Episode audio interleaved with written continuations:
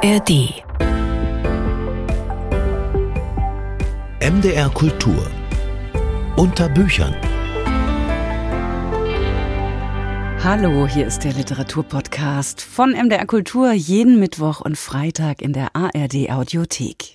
Unter Büchern heute mal ganz klassisch mit vier Buchempfehlungen, mit einem kleinen intensiven Reinhörer in unsere neue Lesezeit und mit Musik wie hier von Keimzeit. Ich bin Katrin Schumacher. Ahoi. Alles durcheinander, alles durcheinander.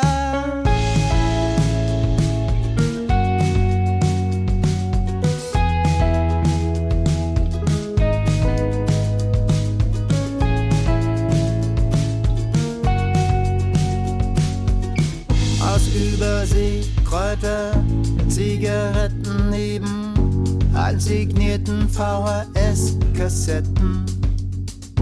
Köder für Regenbogenforellen, Moskitonetze und ein Tropenhelm. Fremde Schlüssel, die mir nicht gehören, die sich in dieser Tasche wie Kaninchen vermehren. Ein Taschenmesser mit ner rostigen Klinge hunderttausend merkwürdige Dinge. Alles durcheinander, alles durcheinander in meiner Tasche aus schmutzigem Segeltuch. Alles durcheinander und ich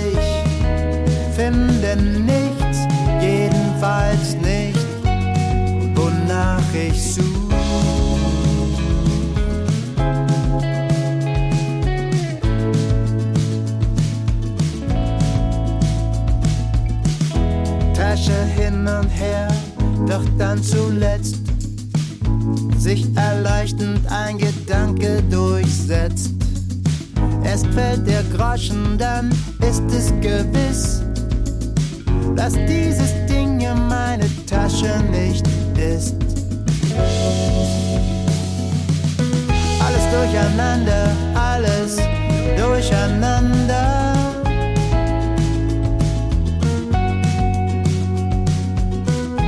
Durcheinander, alles durcheinander.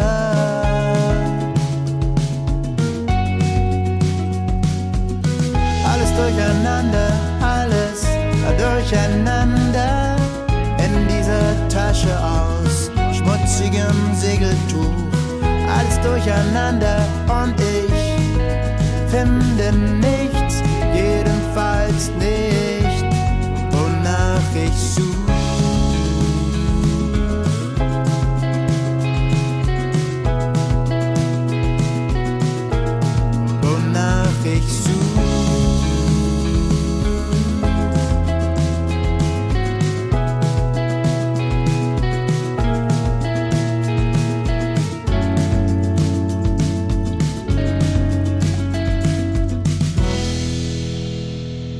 Keimzeit, alles durcheinander, hier bei Unterbüchern von MDR Kultur. Am vergangenen Wochenende, da habe ich äh, mich so richtig ins Bücherleben stürzen können, auf Burg Ranes zu den Thüringer Literaturtagen und auf das Literaturfest in Meißen. Beides bei herrlichem Sonnenschein mit ganz herrlichem Publikum.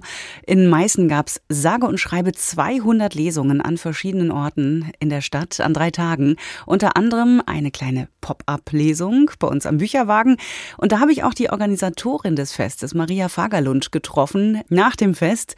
Die hing einfach nur noch auf dem Sofa und hat geglänzt vor Stolz und Freude. Wir als Veranstalter sind sehr zufrieden. Es war das größte Literaturfest bisher mit 200 äh, Lesungen. Es ist ein bisschen äh, aus allen Netten geplatzt. Das Wetter war super und was ich an Feedback bekommen habe von den Leuten auf der Straße war ausnahmslos sehr, sehr positiv. Wir sind sehr zufrieden und äh, gehen jetzt in den Abbau und sind froh, dass immer noch die Sonne scheint und wir so viele fleißige Helfer haben. Eine glückliche Organisatorin. Natürlich habe ich sie auch nach einem ja, besonderen Festivalmoment gefragt. Ich äh, bin eigentlich nur planlos durch die Gegend gelaufen, um selber mal zu gucken und zu schnuppern, wie es draußen so ist, außerhalb des Orga-Büros, wie das äh, Literaturfest so ankommt.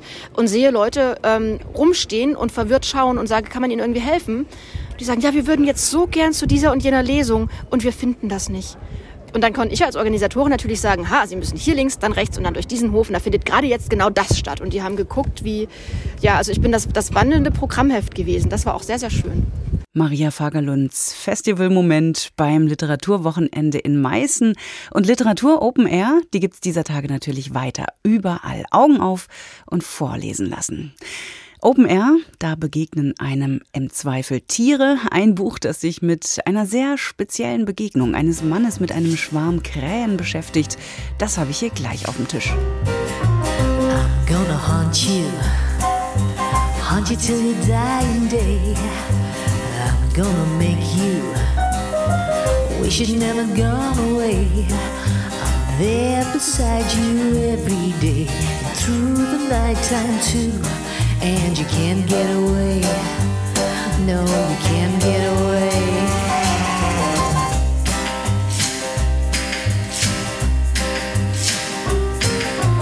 I'm gonna hunt you, no matter where you try to hide. No one will want you, never keep you satisfied.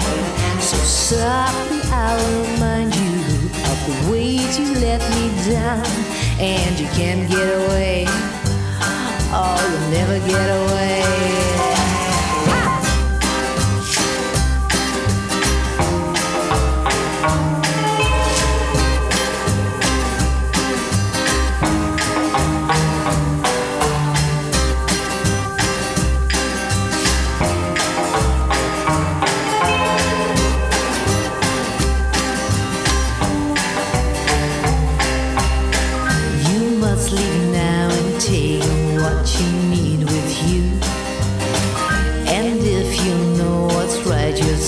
Telling the truth. I helped you get your feet back on the floor. Now I don't need you, and I never did before. I'm gonna hunt you, hunt you till you die day. You'd never gone away. There beside you every day through nighttime too, and you can't get away. No, you can't get away.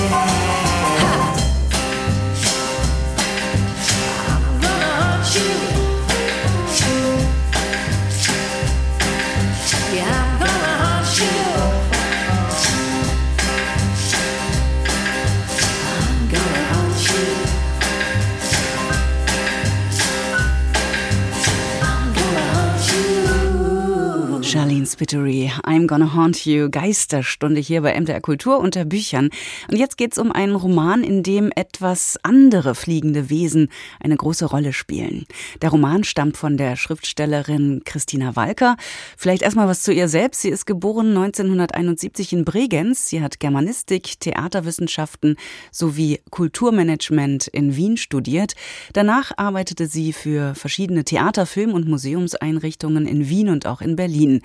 Ihre Texte, die wurden bereits mehrfach ausgezeichnet, unter anderem mit dem Schwäbischen Literaturpreis und dem Netlit-Preis des Münchner Kurzgeschichtenwettbewerbs 2021. Nach ihrem Debütroman Auto ist jetzt im Wiener Braumüller Verlag der zweite Roman von Christina Walker erschienen. Alexander Kühn hat das Buch gelesen und gibt uns einen kurzen Einblick. Das ist die Verbannung nach dem Kerker. Es ist dieser lakonische Satz, an den sich Alexander Höch zuerst aus seinem Gespräch mit seiner Frau Eva zu erinnern weiß, als er die Wohnung seines Bruders Georg betritt und in Augenscheinen nimmt. Der junge Mann hat gerade eine Chemotherapie hinter sich gebracht. Die Bleibe seines in Vermont weilenden Bruders soll vorübergehend ein Ort der Erholung werden, wird doch das eigene Haus gerade renoviert. Alsbald macht Schriftsteller Alexander in der neuen Wohnung nicht nur die Bekanntschaft mit Nachbarin Melita Miller, die nach dem rechten Sehen und für Alexander die Einkäufe erledigen soll.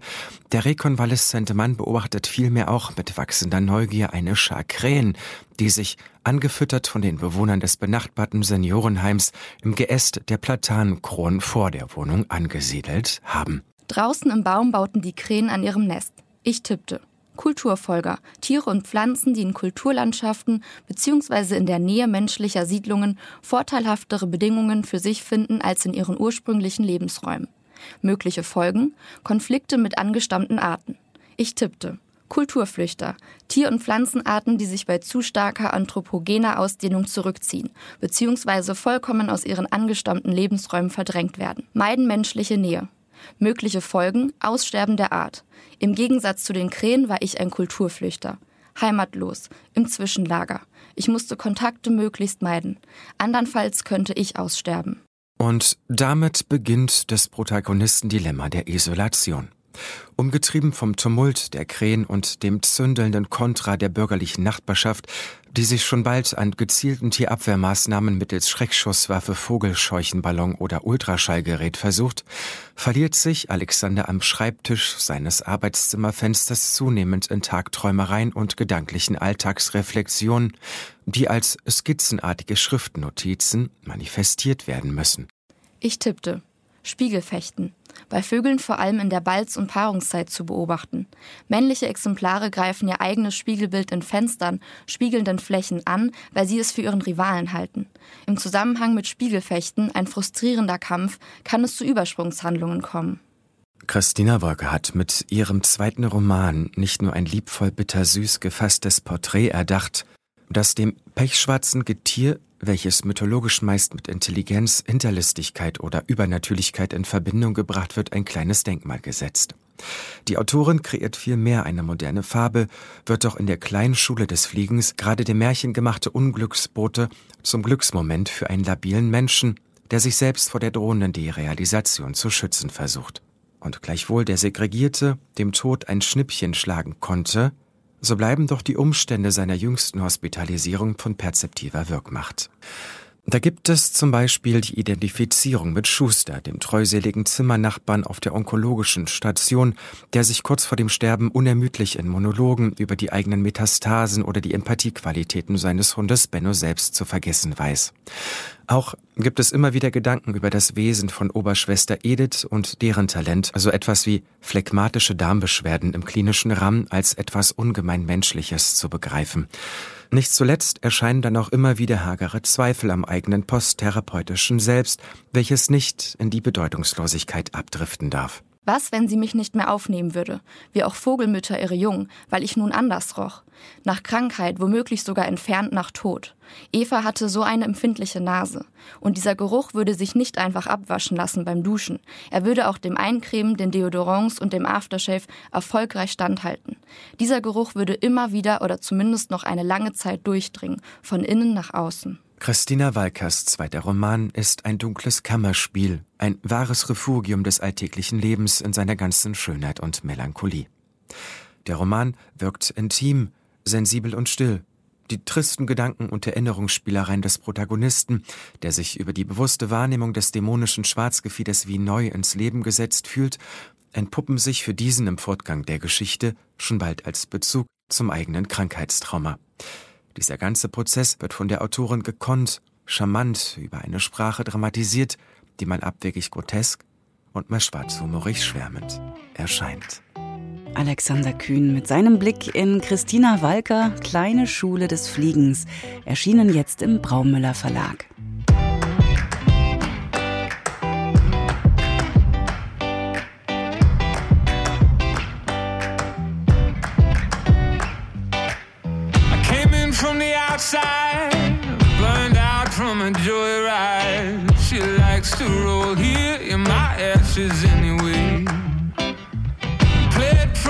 Bedside, still about starlight.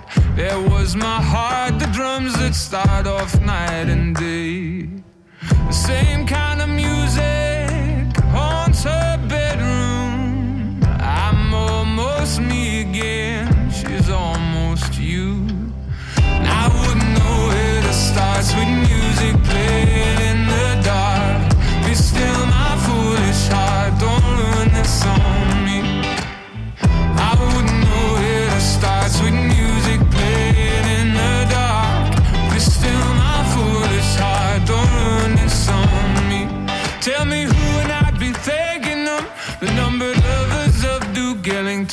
I owe each kiss to lip and cheek as soft as chicken sing? Let's get lost and let the good times roll. Let smoke rings from this paper doll blow sweet and thick till every thought of it don't mean a thing. I got some color back, she thinks so too. I laugh like me again, she laughs like you. Wouldn't know where to start. With music playing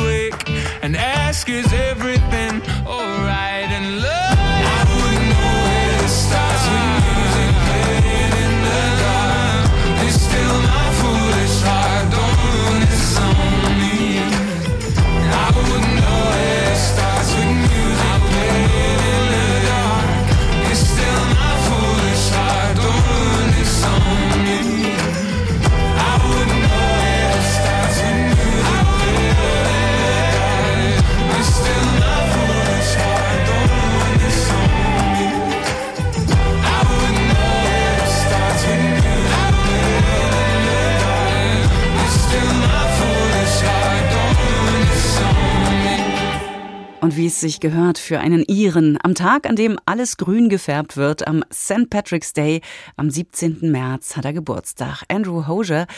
Hab gerade mal nachgeschaut und tatsächlich St. Patrick's Day, 17. März, Geburtstag dieses irischen Musikers, hier mit Almost Sweet Music. Unter Büchern die Literatur bei MDR Kultur und jetzt mit einem Roman einer Leipziger Autorin. In ihrem vielbeachteten Debütroman Die Gespenster von Demin, da hat Verena Kessler Fragen der Erinnerungskultur verhandelt, und zwar in einem Coming-of-Age-Roman. Nun hat sie ihren zweiten Roman vorgelegt, der heißt schlicht Eva und behandelt wieder Themen, über die derzeit viel diskutiert wird. Elternschaft und die Klimakrise. Tino Dahlmann stellt den Roman vor. Eva Lohaus ist eine Reizfigur. Seit sich die Lehrerin in einem Essay dafür ausgesprochen hat, angesichts der Klimakrise weniger Kinder in die Welt zu setzen, schlägt ihr eine Welle medialer Aufmerksamkeit entgegen.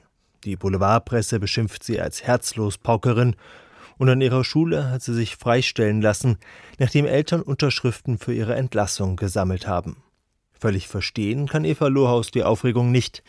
Schließlich will sie nur sachlich diskutieren, wie sich die Klimakrise lösen lassen könnte. Der Gedanke, sich nicht fortzupflanzen, niemanden zu hinterlassen, in dem man zumindest genetisch fortleben konnte, schien für viele unfassbar schmerzhaft zu sein. Eva kannte diesen Schmerz nicht. Im Gegenteil. Wenn sie ehrlich war, gefiel ihr die Vorstellung sogar. Eine Ahnenkette, die sich über Millionen von Jahren fortgesetzt hatte und nun endete mit ihr. Sie würde sich nicht einreihen. Sie bildete den Schlusspunkt. Sie war diejenige, auf die alles hinausgelaufen war. Von Eva zu Eva. Verena Kesslers Roman erzählt vom Leben mit und ohne Kinder und das aus vier Perspektiven.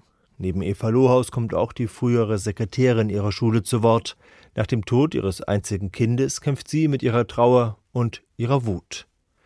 Der Roman folgt außerdem der Journalistin Sina und ihrer Schwester Mona. Während Sina seit zwei Jahren versucht, schwanger zu werden, wird Monas Alltag vom Leben mit drei Kindern auf eine harte Probe gestellt. Schon lange wechselte ich aufs Sofa, sobald die Mädchen zu uns ins Bett kamen und ich vor lauter Armen und Beinen weder Platz noch Ruhe fand. Doch während es mir früher gelungen war, im Halbschlaf ins Wohnzimmer zu schlurfen, brauchte ich jetzt zunehmend länger, um überhaupt wieder in einen schlafähnlichen Zustand zu finden. Oft lag ich eine Stunde wach, manchmal auch zwei oder drei. Verena Kessler verhandelt die Themen Klimakrise und Elternschaft betont nüchtern. Immer wieder streut sie dabei Faktenwissen ein, zum Beispiel darüber, wie wir schon jetzt die Ressourcen der Erde überbeanspruchen oder um wie viele Menschen die Weltbevölkerung in den kommenden Jahrzehnten voraussichtlich wachsen wird. Der Fokus ihres Romans liegt aber ganz auf den Figuren und ihren Geschichten. Jede der Frauen, die in Eva zu Wort kommen, muss sich dem Thema Mutterschaft stellen, und zwar unabhängig davon, ob sie sich für oder gegen Kinder entschieden hat. Irgendwann hatte es einfach angefangen und seitdem nicht mehr aufgehört.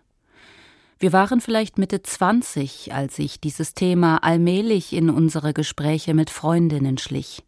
Als wir anfingen, einander zu fragen, ob wir es uns vorstellen könnten, wann der richtige Zeitpunkt wäre, wie viele wir wollten und mit wem. Eine Weile war alles rein hypothetisch. Wir taten so, als hätten wir ewig Zeit. Als würden unsere Frauenärztinnen uns nicht bei jedem Termin daran erinnern, dass wir bloß nicht zu lange zögern sollten. Das Thema Mutterschaft findet in der deutschen Gegenwartsliteratur gerade viel Beachtung, etwa in den Romanen von Anke Stelling oder Julia Friese. Verena Kesslers Roman überzeugt dabei nicht nur durch seinen klaren und nüchternen Stil, sondern auch durch seine Vielstimmigkeit. Raffiniert und einfühlsam erzählt er, wie die vier Protagonistinnen mit den persönlichen Kipppunkten in ihrem Leben umgehen, nach denen es, ähnlich wie bei der Klimakrise, kein Zurück mehr gibt. Tino Dallmann war das mit seinem Tipp, dem Roman Eva von Verena Kessler, ist bei Hansa Berlin erschienen. Und das ist Cat Curve Line. Of red lines of heroes cutting through the ice.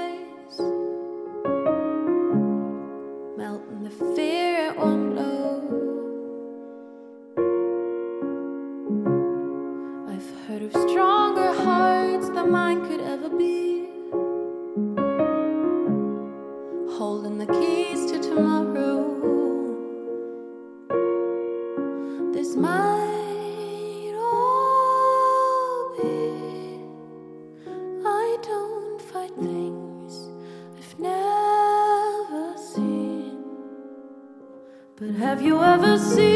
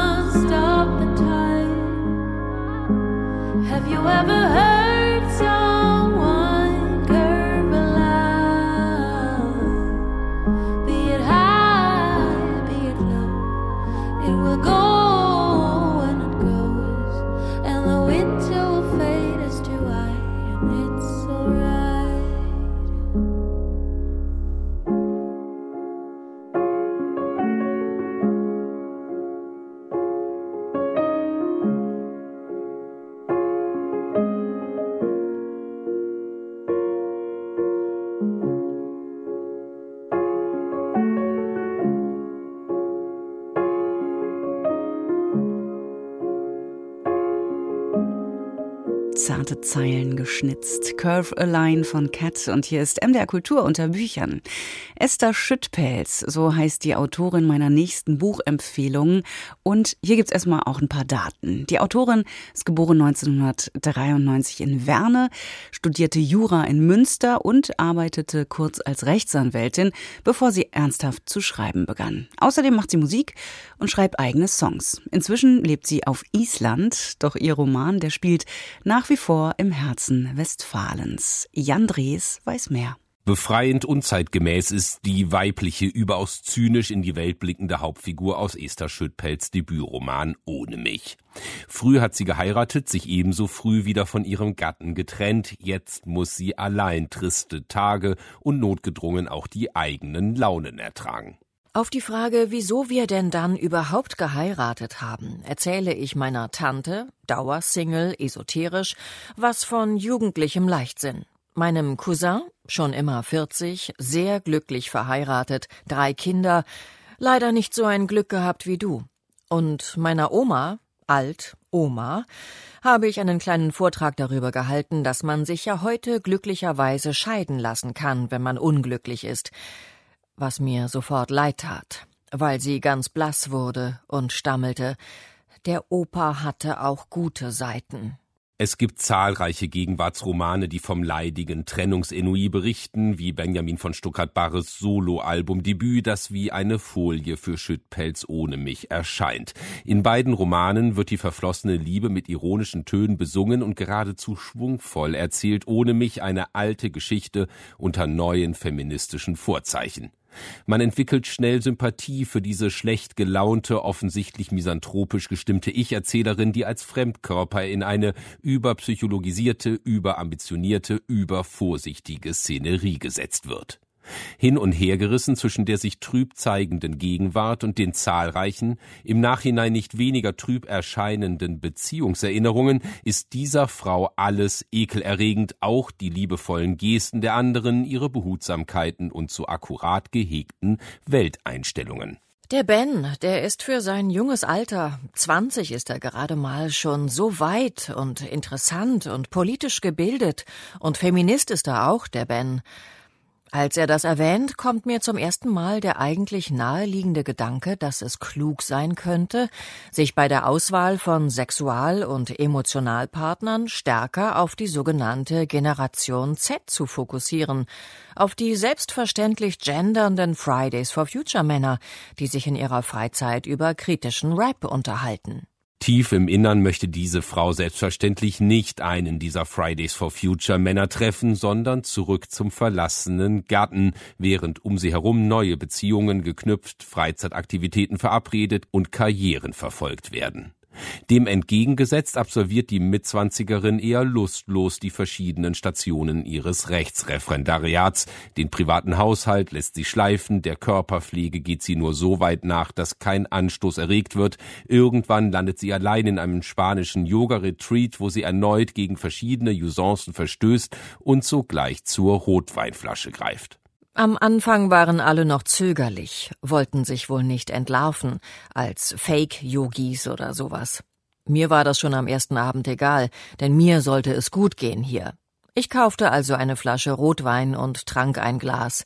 Nur eins, weil ein bisschen unangenehm war es mir dann doch.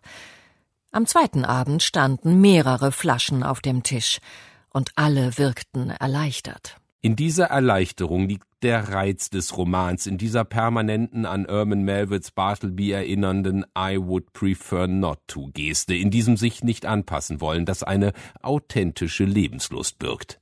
Esther Schüttpelz ohne mich ist ein gelungenes, überaus unterhaltsames Debüt über persönliche Freiheiten in restriktiven Zeiten, eine Geschichte über das Spannungsverhältnis von Autonomie und Zugehörigkeit und am Ende mit einer Idee, wie der zunächst heilsam erscheinende Zynismus doch noch überwunden werden kann. Jan Drees war das über Esther Schüttpelz ohne mich, erschienen beim Diogenes Verlag.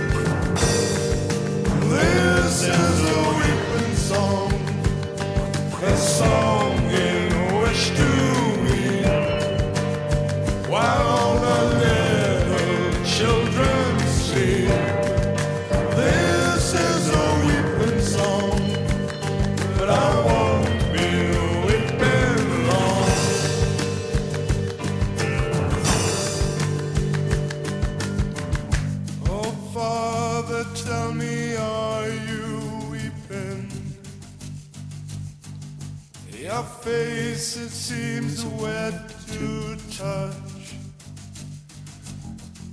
Oh, then I'm so sorry, Father. I never thought.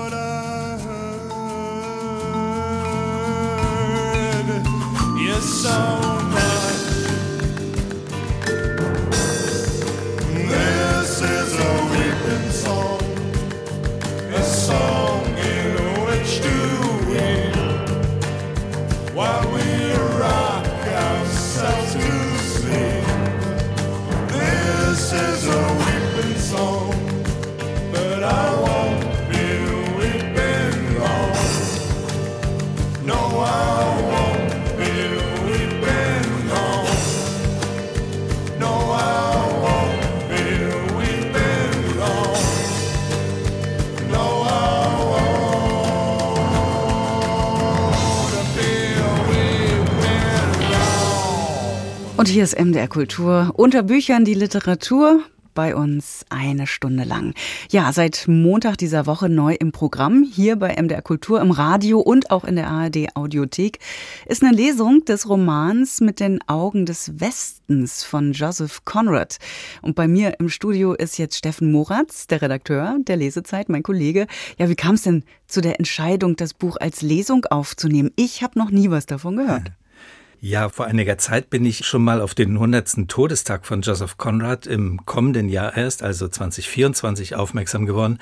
Und da hatte ich für mich diesen, ja, wie du es richtig sagst, doch eher unbekannten Titel entdeckt. Also unbekannt im Gegensatz zu Romanen wie Herz der Finsternis etwa oder Lord Jim. Hm, und was hat dich dann an dem Titel so fasziniert?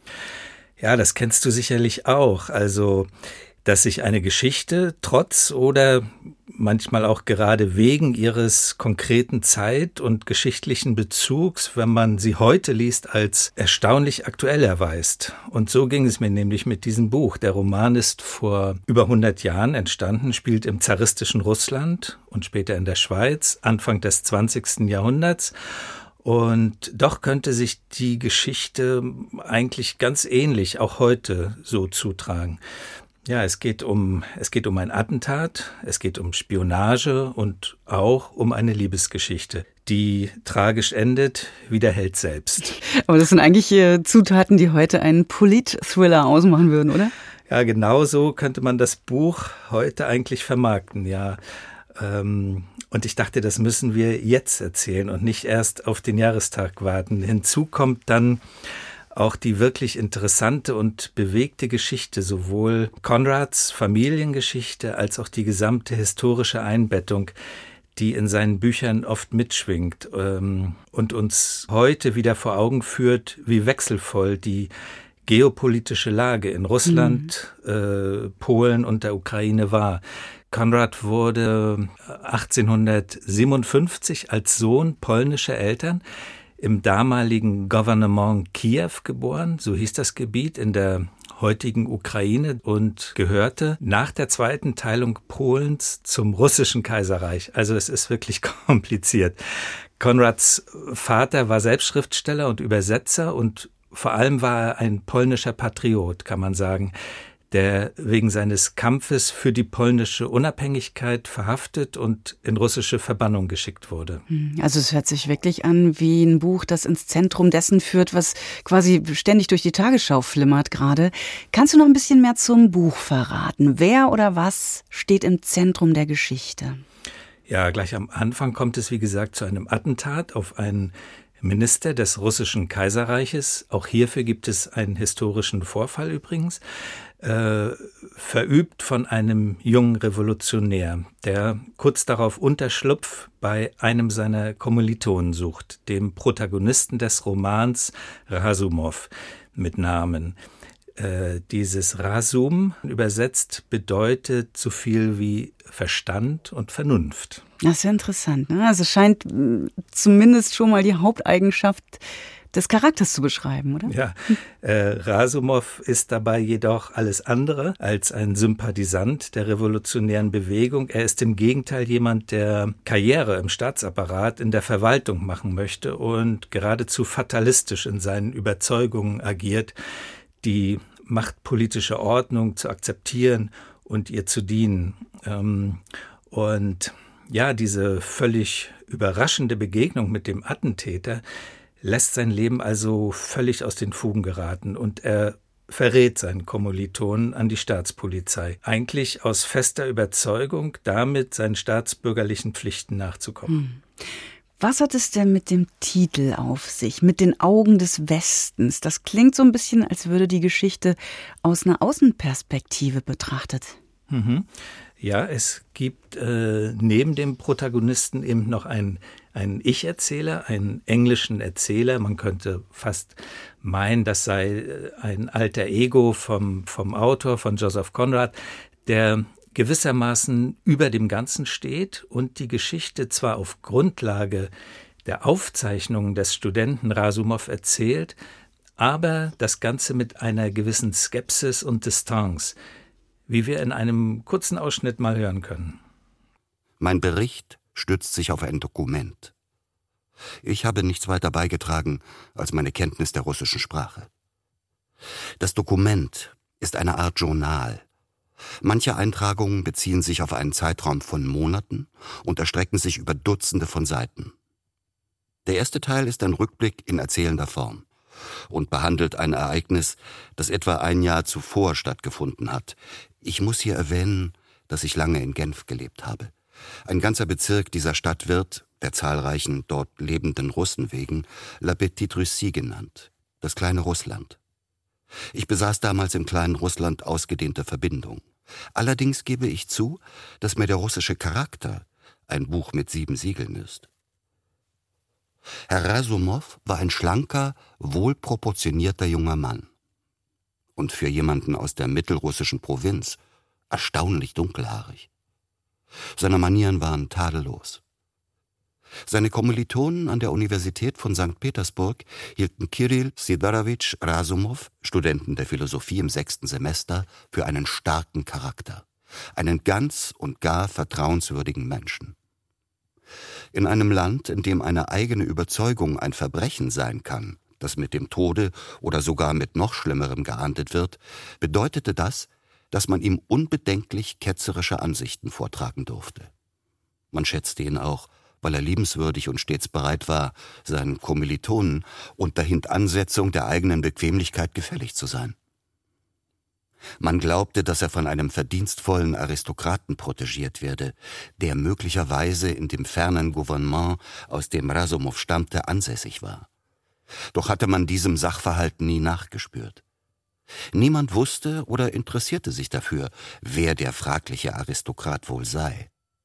Das war der Schauspieler Silvester Groth mit einem kurzen Auszug aus der Lesung mit den Augen des Westens von Joseph Conrad. Ja, und wie ich finde, erweist sich hier Silvester Groth mal wieder als Idealbesetzung und er zeigt in dieser Lesung ja sein ganzes Können als Vorleser. Hm, können wir nachhören. In der Lesezeit, montags bis freitags, MDR Kultur, das Radio oder natürlich auch komplett zum Durchsuchten in der ARD Audiothek. Dankeschön, Steffen Moratz.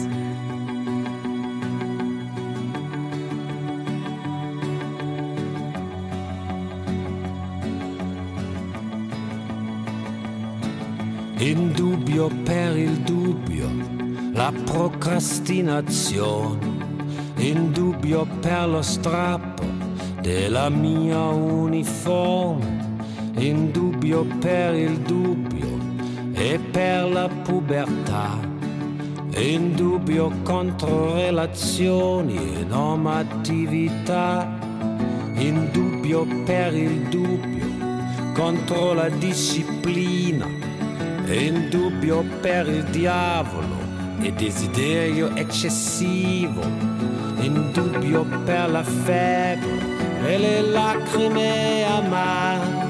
Diventa piombo il tempo mio, ma cerco di spiegare, in dubbio per il vuoto. Voi gente mi sentite, in dubbio per il disaccordo e le scuse mai udite in dubbio per il dubbio, la procrastinazione, in dubbio per lo strappo della mia uniforme, in dubbio per la tenerezza, fragilità estrema, ogni certezza per la volontà di cera, in dubbio per gli amafroditi dalle lontane sfere trema tutto il corpo guardando le cimere, in dubbio per la febbre e le lacrime amare. Diventa piombo il tempo mio, ma cerco di spiegare, in dubbio per il vuoto. Voi gente mi sentite, in dubbio per il disaccordo, scuse mai udite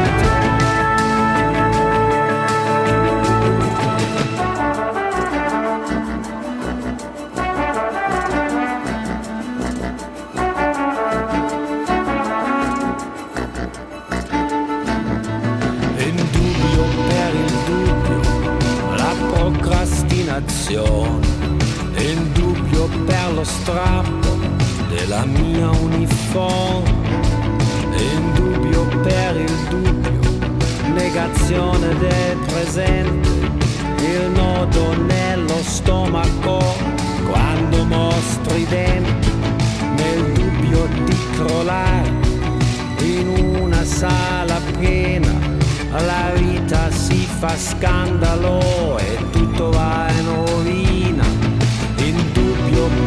febbre le lacrime amare, diventa piombo il tempo mio, ma cerco di spiegare, in dubbio per il vuoto, voi gente mi sentite, in dubbio per il disaccordo le scuse mai udite.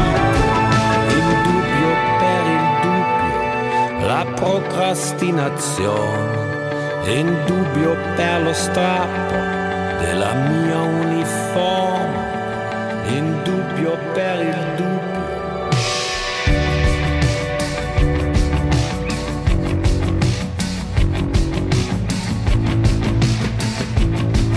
In dubbio per il dubbio, la procrastinazione, in dubbio per lo strappo della mia uniforme, doux, puis on perd.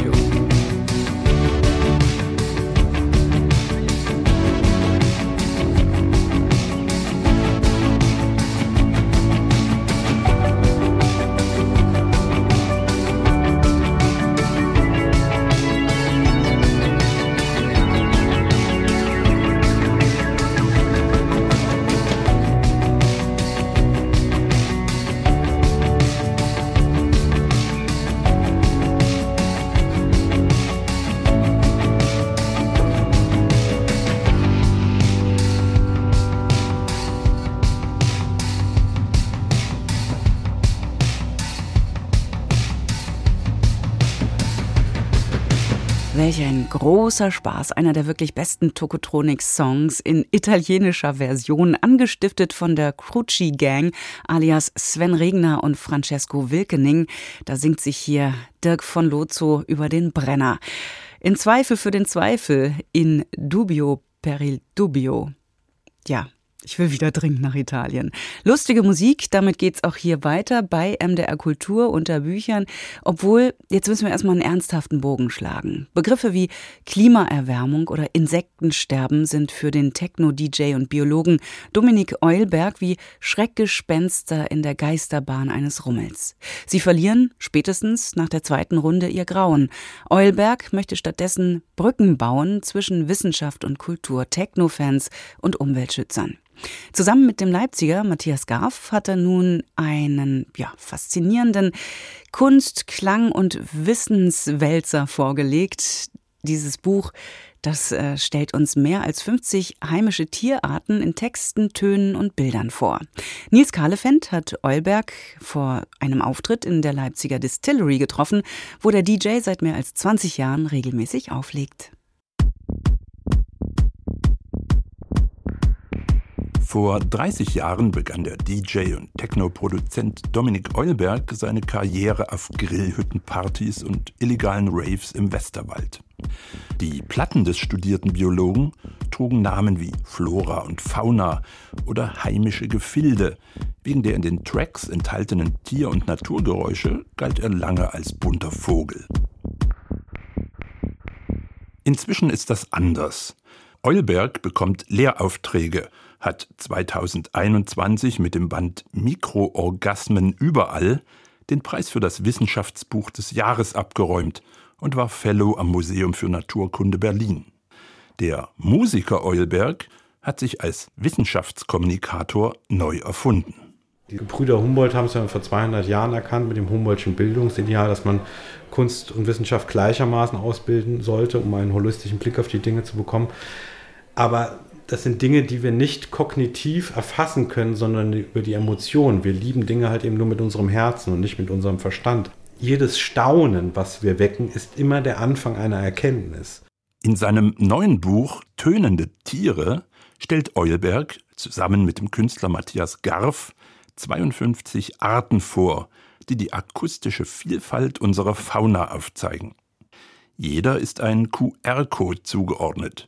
Durch Abscannen hört man zunächst für einige Sekunden die unbearbeitete Stimme des Tiers, die dann in ein kurzes Musikstück übergeht.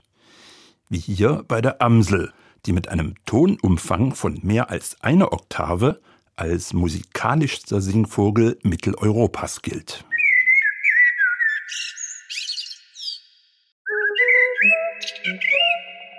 Bei den tönenden Tieren ist die Natur die Künstlerin der Mensch lediglich Dolmetscher. Eulberg hat Lautaufnahmen von akustisch spannenden Arten aus dem Archiv des Berliner Naturkundemuseums in Noten und Synthesizer-Daten transkribiert. Für den Rest sorgen die Vögel, Insekten, Amphibien und Säugetiere selbst, so wie hier der Laubfrosch.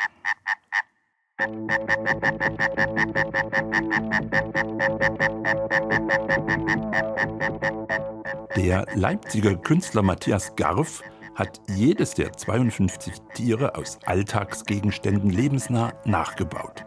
Unseren Laubfrosch etwa aus einem grünen Posttelefon, Wäscheklammern, Leder- und Polsternägeln. Die Amsel aus einem Gummistiefel, Lederhandschuhen und Bleistiften. Ein großer Spaß. Und das ist kein Zufall. Lange Zeit dachte man, globale Probleme könne man am besten mit den harten Fakten der Naturwissenschaft bekämpfen. Falsch, meint Eulberg. Club of Rome, Rachel Carson, der stumme Frühling, das sind jetzt alles Sachen, die wir seit 60, 70 Jahren wissen. Das sind alles keine neuen Erkenntnisse. Trotzdem ändert sich nichts. Wir rennen weiter, sehenden Auges auf den Abgrund zu. Und ich denke, dieser dystopische Alarmismus, der verbreitet wird in den Medien, dieses Templat der Tragödie, das führt dazu, dass die Menschen resignieren und in einem Defetismus verfallen, sagen, oh Gott, oh Gott, alles ist ganz schlimm, ich kann ja eh nichts mehr ändern, was soll ich irgendwie machen? Statt weiter den Apokalypse zu tanzen, wollen Dominik Eulberg und Matthias Garf mit ihrem Buch den Zauber der Natur feiern, uns durch positive Emotionen bewegen. Alles ist Wechselwirkung, wusste schon Alexander von Humboldt. Wir Menschen sind mittendrin, statt nur dabei. Nils Kahlefeld war das über das Kunst- und Klangbuch Tönende Tiere von Dominik Eulberg und Matthias Garf. Der großformatige und reich bebilderte Band ist bei Eichborn erschienen. Unter Büchern von MDR Kultur unsere wöchentliche Literaturshow zu haben im Radio und in der App der ARD Audiothek. Und das war's auch schon wieder. Nächste Woche geht's hier unter die Sachbücher. Da geht's zum Beispiel um Luchse und um die wilden 90er. Es hat nichts miteinander zu tun. Ich bin Katrin Schumacher und sage Ahoi, wünsche gutes Lesen. This is a photograph, a dark horse from your past galloping back. Open up your mouth and laugh at all the ugly people living in a photograph.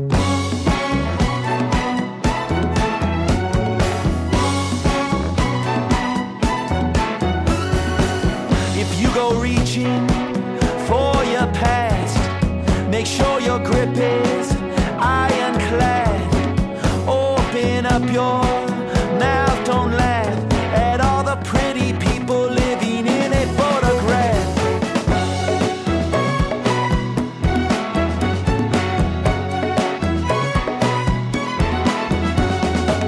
This is your father in the West Texas dirt.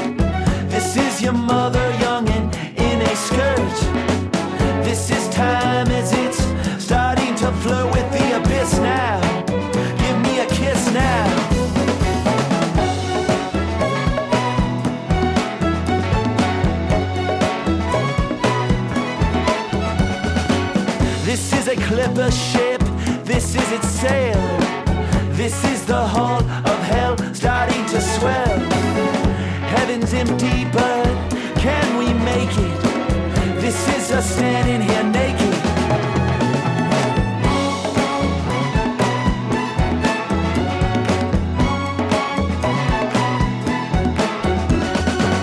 This is the siren sky